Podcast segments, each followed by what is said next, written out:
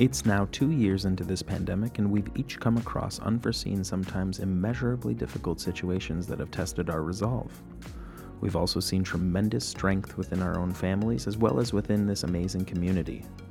While some of us have thrived in this newfound isolation, many more have struggled immensely. We've held each other as loved ones have passed, and also worked together like never before to find our own solid ground. In this month's episode of the Round Lake Voice, our passionate team of educators have sat down with some amazing individuals in Round Lake, and we're happy to be able to provide them a space to share their insight and resources with you. Before we begin, if you or a loved one is in crisis, please dial the Lake County Crisis Care Program at 847 377 8088. Again, that's 847 377 8088. And now, thank you for taking the time to listen to the Round Lake Voice.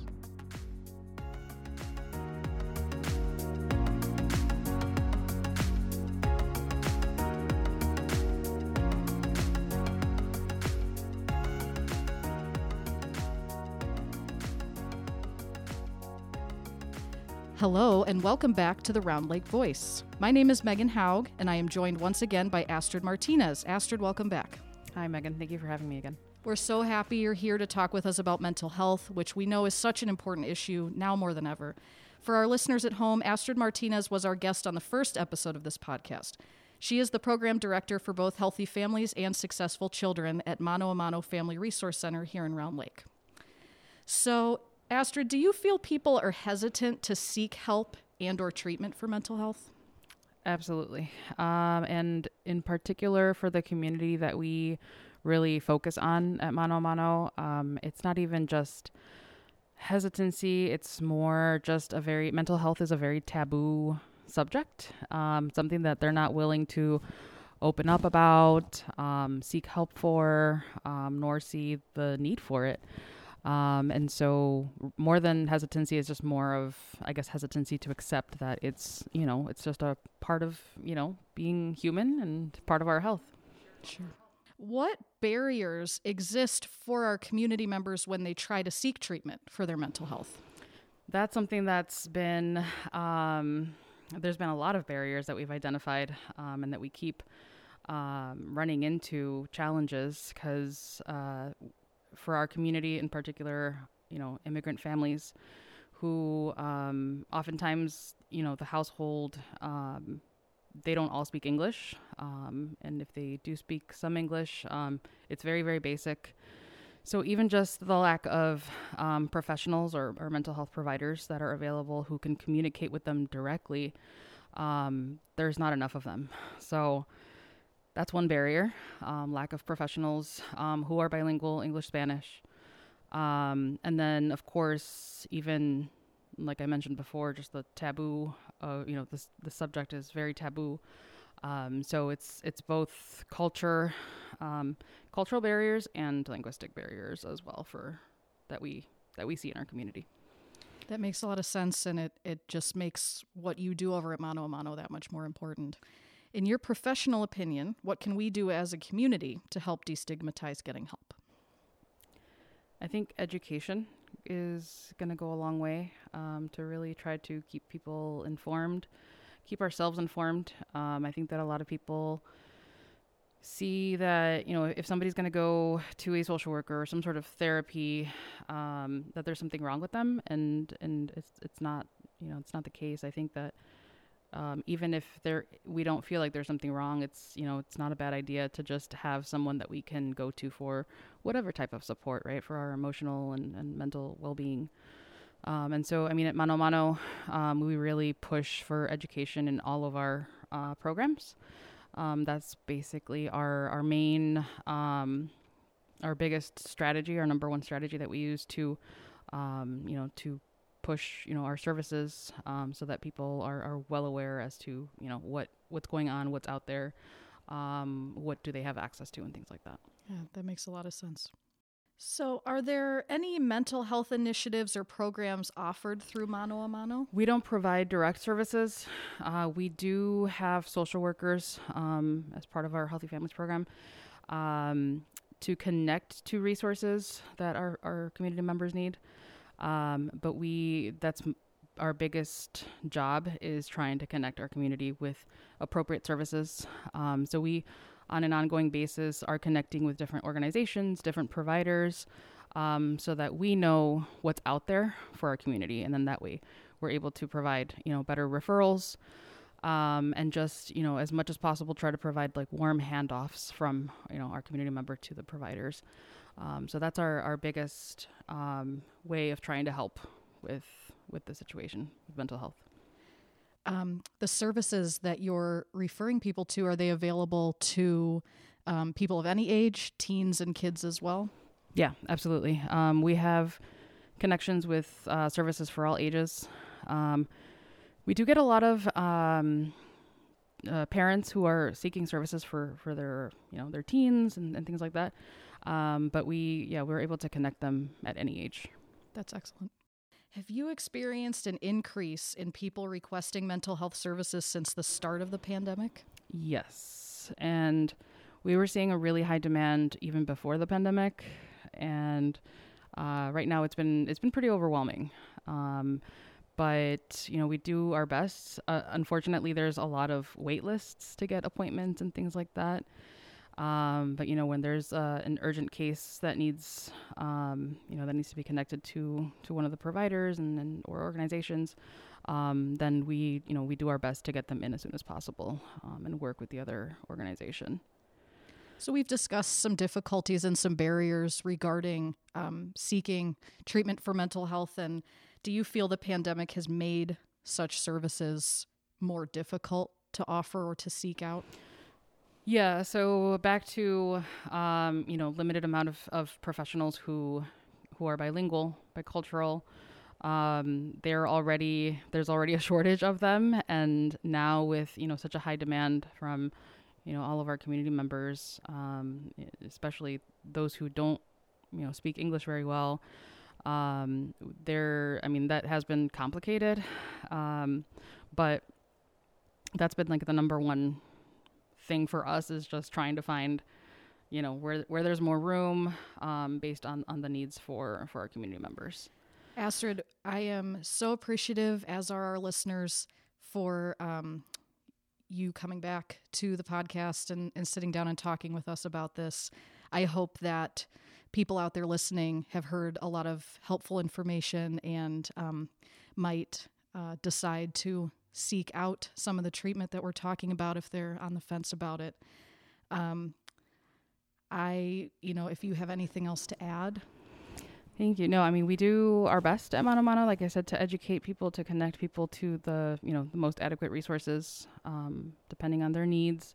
Um, you know, our our main priority are people who you know who have limited English, who don't have health insurance because maybe they're undocumented immigrants, um, and so just searching always for options that are accessible, affordable.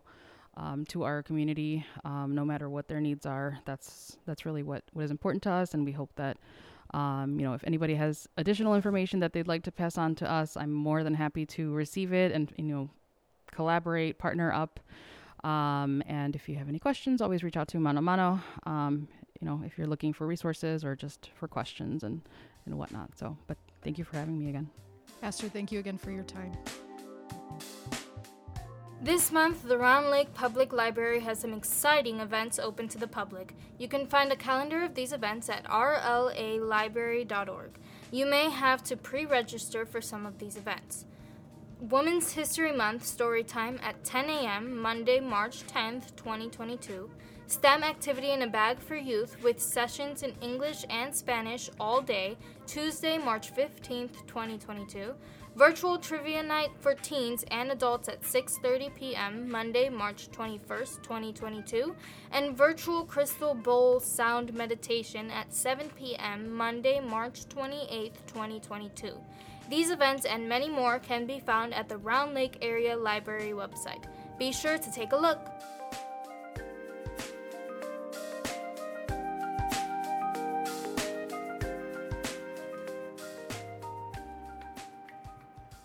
Kent Korth with the Round Lake Voice podcast, episode three, and we're focusing on mental health. And this afternoon, we have the privilege of having uh, Chief Gilbert Rivera from the Round Lake Beach Department join us, and we're going to talk a little bit about your background and um, about the status of your police department and the things that come with mental health and so forth. So you shared with me briefly um, as we were coming down the hallway here about your background. You have 22 years' experience with the Round Lake Police Department. Just tell us a little bit about your background and how you arrived to where you are today.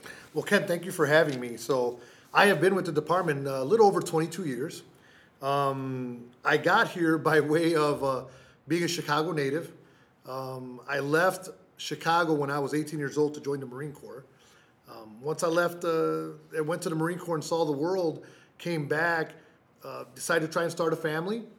As we were starting a family, uh, the Round Lake area seemed like a great place to buy a house and, and get our family started. So we moved up here. And once I moved up here, um, the opportunity to become a police officer came along and I took it. So here I am 22 years later, went from patrolman to being the chief of police. You know, as, as you talked about your journey, I'm sure uh, partnering with different organizations, associations, and agencies and so forth, how important it is for you uh, professionally and as the police chief to connect with the local communities? That you cannot you cannot even imagine how important it is. I will make it very simple. There are over 30,000 people in the Round Lake Beach community. In the area, the Round Lake area, we are probably pushing 60,000. I only have 40 police officers. So while the Constitution gives me the authority we need to do our job, the legitimacy comes from the people. Um, it's the cooperation that we have with the community that's the force multiplier for us to get our job done. Because can you imagine, 40 people are not going to police a community this large, and that would not happen anywhere. So I don't think people really realize how important their participation is in the criminal justice system, but in their community. It's huge. You know, as you shared about the numbers of officers you have and the population around here, and with COVID going on and and uh, things like that, how do you feel the police department should be responding to mental health crisis when those situations arise? Well, I think that we have to, and we had to, kind of learn on the fly. Um, COVID is not uh, uh, something we were ready for. And what I mean by that in a police terms is we were not ready for a regional, large scale quarantine uh, and the issues that that brings with, with it, right? Mm-hmm. People in close proximity, uh, calls for domestic violence, uh, um, people out of their patterns. Um, and again, and all of us trying to figure out what's next, the fear. No one knew what was happening. How bad could this be? So we needed to change our operations in the sense that um, we, we, we pride ourselves on accountability with compassion. Definitely have to make sure, though, that we expanded the compassion part. Basically, allowing all of us to basically learn together what the new world looks like. I don't know that we're ever going to go back, folks. Even when we're done with quarantining, it is a different world now. We operate differently. Um, some things for the worse, some things for the better. Um, so everything has changed. So I think we just have to keep in mind that we are all rookies at this. So we're all just learning. And mental health has become something that is now in the forefront because there aren't any other distractions. Now we are by ourselves, dealing with our family members, our community members, without the distractions of having to go to work, being away at school for eight, ten hours a day, having all these activities. Now that we're able to see each other at a frequent basis, we're, we're having to learn how to deal with each other. You know, go figure, we're going to have to learn how to talk to each other. Mm-hmm. Absolutely. You know, you mentioned in your previous response how compassion has become an important part or a tool for your officers. So, how are your police officers trained to identify and respond to violent situations pertaining to mental health? So, we've always um, worked on de escalation. And there are many departments that talk about, well, you know, we're now going through de escalation. The industry as a whole has always worked on de escalation uh, techniques. Now, you specifically mentioned violent uh, encounters, and that is very, you know, that's a very um, delicate situation. Um, because while we want to get people who are in crisis at that moment the help they need, we also have to make sure that it's delivered in a manner that everyone gets to go home. Uh, my officers are dads and brothers and sisters and moms, and and you know they have children and they have spouses and they want to also do well. And uh, um, unfortunately, the national narrative uh, paints a very bleak picture of what's going on out there with police and mental health. And while I, I, I definitely acknowledge that we've got a long way to go and, and, and we have to uh, uh, get better and learn more, we also have to understand, and maybe perhaps we need to do a better job, law enforcement, I'm, I'm speaking of, in teaching the public what our capacity is and what our limitations are. What is it that we do?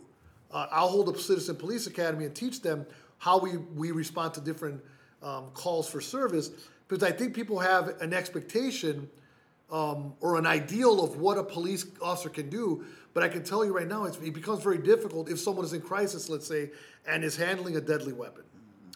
Um, I think I've, I've seen stories where people, and I understand it, think that um, you're going to hand wrestle away a knife from someone. Well, that's not a realistic approach. Um, or they'll say, well, if someone had a, a, a baseball bat, why would we not just do some sort of uh, martial arts move and take it away from them? Those type of theatrics don't exist in real life. So we have to make sure that we approach it not just for the safety of the officer, but our intent is that everyone goes home safe. Every a, a win is that everyone goes home safe, and that whoever the person is uh, in crisis at that moment gets the help that they need, and hopefully we can push them. So what have we been doing? We partner with the community. We partner with allied professionals, people that do it for a living. Um, police officers are expected to know a lot of things, uh, um, and we are good at identifying mental health, but we are not mental health practitioners. So we are pushing to evolve and invo- involve mental health practitioners at every chance we get. Um, it's it's a work in progress. It's in the infancy stages, um, but we definitely recognize that there are a lot of people that are uh, dealing with mental health issues. And again, that's the compassion part I talked about earlier, Ken, is that we, we do have to hold people accountable. Um, we have to. Accountability is what's going to keep us together as a, society, as a society. Absolutely. The compassion part is what do we do to hold people accountable? How do we hold people accountable? And I think the compassion part of it, the com- community has a huge say in it. You know, you talked about citizens that need to be held accountable, and your goal at the end of the day is to get everybody home safe. So, as community members, what should we know about how local law enforcement is dealing with in these issues? You know, in the during this pan- pandemic. Well, um, again, we, we, we continue to train. We continue to create partnerships best we can. Um, a perfect example of that for us is the Way Out program. So our department and and um, and, and, and shout out to even Round Lake Park um, and a few other departments in the area, but Round Lake Park was early on as well. Uh, joined the Way Out program, and here's a program where we understand that there are addiction issues in the community, and handcuffs are not necessarily going to help with those issues. But the police department only has so many resources that we can employ. So we've partnered um, with the Lake County Health Department, and they started a, a, the Way Out program. And that Way Out program, uh, to me, is a perfect opportunity um, to see the success you can have when community and police work together. So the Way Out program, just to give you a basic synopsis of it, if someone has an addiction issue, it doesn't have to be a hard uh, something. It could be alcohol, it could be heroin, it could be drugs, anything like that. You can come to the police department and say, I need a way out, I need help. We will put you immediately in contact with counselors and start the onboarding process to get you the, the, the therapy or the, the assistance you need. If for some reason that person happens to have drugs on them at that time, well, we work with them again to hold them accountable, but with compassion. So it's not necessarily uh, we, we, we're not looking to charge them with that, right? We'll look for disposal. What we're looking to do is get people the help that they need, um, um, so they can continue on their lives. And I think that really, when it comes to all type of mental health issues, I mean, I wish there were more programs like a Way Out program, and they're coming. We evolve gl- at glacial speeds, but it is coming, and I am very excited about that. Um, um, so I see that more and more in the community, partnering with our allied professionals. That's how we're going to get this stuff done. Um, we teach our officers critical uh, um, uh, um, they get critical incident stress debriefing themselves, um, um, and they're used to do for crisis intervention training. Um, we do all that, but again, there's one thing to just the police do it. There's another when it's the police and the community doing it together. That brings a legit, legitimacy. Remember, I mentioned the Constitution gives me the authority. That's great. It's important. It's required. The legitimacy can only come from the public, but that's how I actually do my job. You know, the Way Out program that you just discussed is a great example of um, outreach and support for people that, that need it who have addictions and mental health issues. And so, on the, uh, you know, if we were to flip, flip the table a little bit, how can we as a community, as parents, teachers, students, citizens, support your department and other departments during this pandemic? I think that what is needed um, is for the police departments uh, across the, the, the, the nation, to be honest with you, to talk to the community and say, listen, this is how we, this is how we go ahead and train to respond to you. We would teach them how to basically respond to us. So what I mean by that is a perfect example is my department. We teach them procedural justice internally and externally. I teach all my officers to have voice, impartiality, fairness, and transparency with each other and with the community. I then teach the community during my Citizen Police Academy or other times I'm with them, say, hey, do the same for us. We hold you accountable with compassion. We ask the same, hold us accountable with compassion. I will give you transparency. You deserve transparency. You should demand transparency. Just know that transparency doesn't necessarily equate to immediacy, I will be transparent with you, but I also need you to, to understand that we have legal restrictions and, and things that, that uh, require us to maybe take a little bit more time investigations. But I think it's just that. Let's, the community should hold us accountable. Get to know your police department. They are human beings. Get to know them. So we've talked about challenges with COVID and mental health. How do you feel currently the mental health climate of your department is? Well, I worry about the mental health climate of my department even be, before COVID. Um, we see a lot of uh, things that, that, quite frankly, the public does not get to see.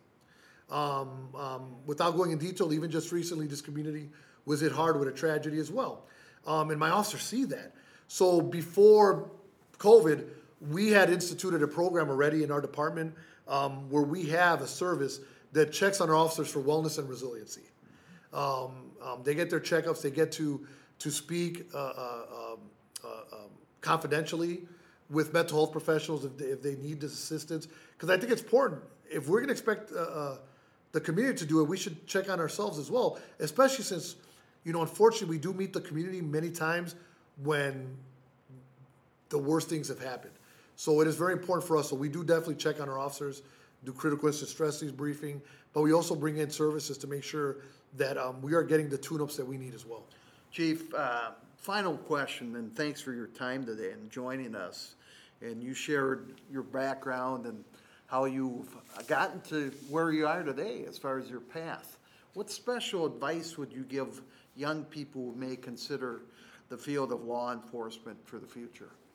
the advice I would give them and, the, and what I hear when I go to the different universities to recruit and even talk to uh, talk with high school seniors is um, they're afraid of joining the profession because of the bad publicity. They're afraid of joining the profession because um, uh, the national narrative is just so negative.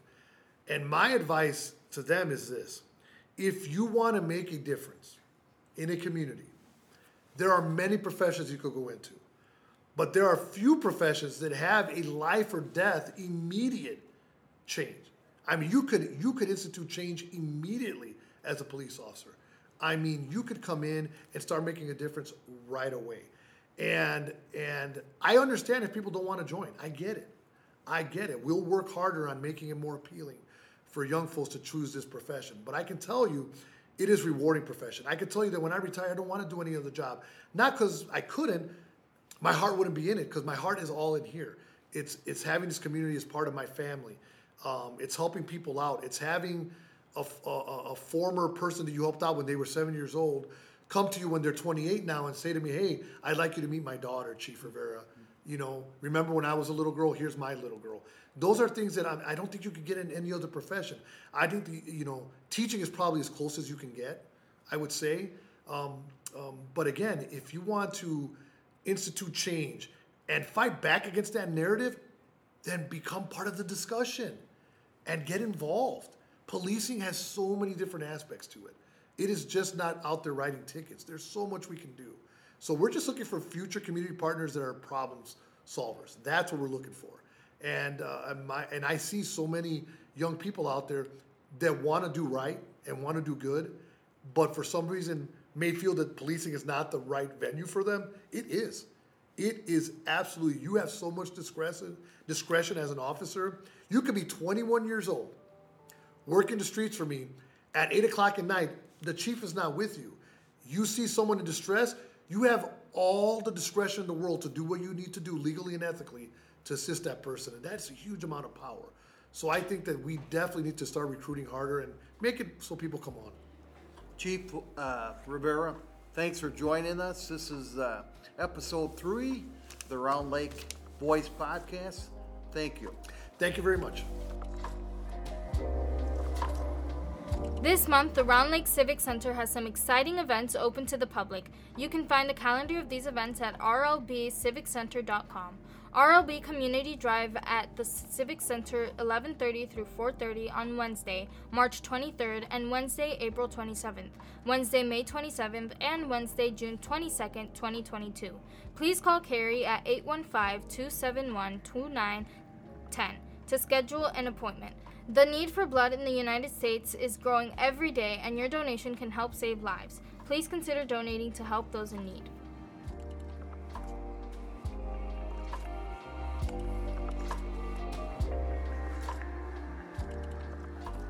The Round Lake Voice is pleased to welcome back Maria Colunga, District Parent Liaison for Round Lake Area Schools and the facilitator for BPAC, the Bilingual Parents Advisory Committee.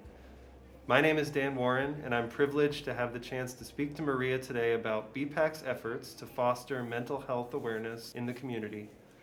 Maria, welcome back to the Round Lake Voice. Hi, thank you for having me here today. It's really nice to be uh, he, having this opportunity to talk about the different programs we have in Round Lake.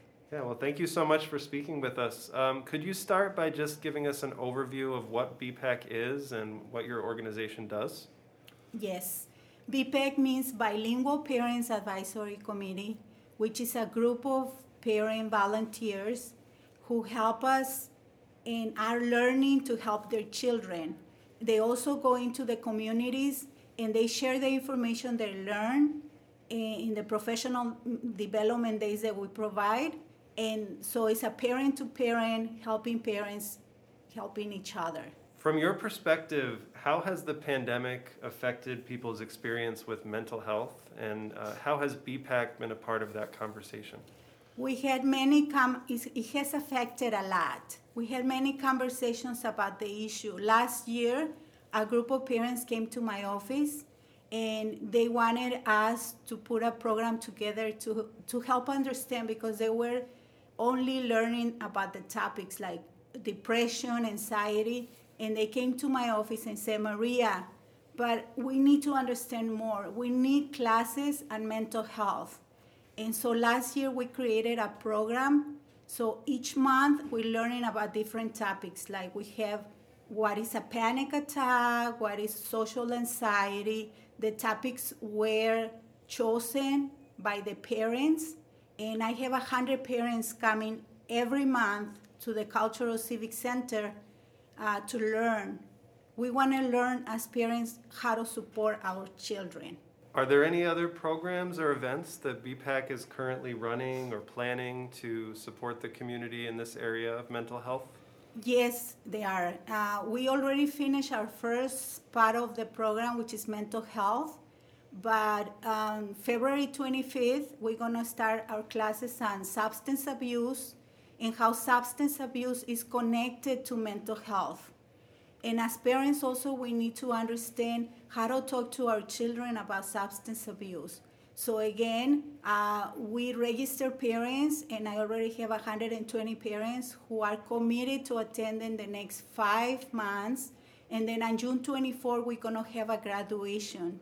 So that's the level of commitment that our parents, our BPAC parents have, because they wanna invest and they wanna leave a better community for their kids. Could you speak a little bit more about the community response to, to the programs you've been running um, regarding mental health? What, what kind of reactions have you gotten from community members? That's a great question. Then I'm very surprised, and I'm very. Um, our parents come prepared. They come with a notebook. They come with a pencil. They're taking notes. Uh, I have a lot of couples coming to the program, so I see the level of commitment of our parents and also the love of their kids. Some of them are already grandparents, so it's a whole community working together uh, to better our our future because they know maybe uh, next year we want to do something else, some other topics. But I see that they're coming, and we started with 100 parents, and now we have 120. I thought the number was going to decline, but it's the opposite. More parents are hearing about the programs, and more parents are interested in learning. I know BPAC is an organization primarily focused on parents. Um, do you have plans to run any programs directed towards students in the community? That's a great question, then, because parents are asking us uh, since this program has been very successful. Now they want us to do a program, a parent student, where we can focus on communication because I think the biggest issue right now is a different generation, different way of raising kids. So they want us to focus on that, and we'll see. Uh, uh, it's early in the year, but they're already asking. They already uh, are really having conversations between parents and students, and they realize that it's very hard to communicate with their kids. And, and we're not talking about a language issue. It's about um, that they don't know how to talk to their kid because maybe their kid is really experiencing mental health and cannot explain what's going on in, in their situation and parents are they want to help but they don't know how to ask the difficult questions. So that's already the concern of the community. Are there any other programs or events that BPAC has planned for the future that you would like to highlight today?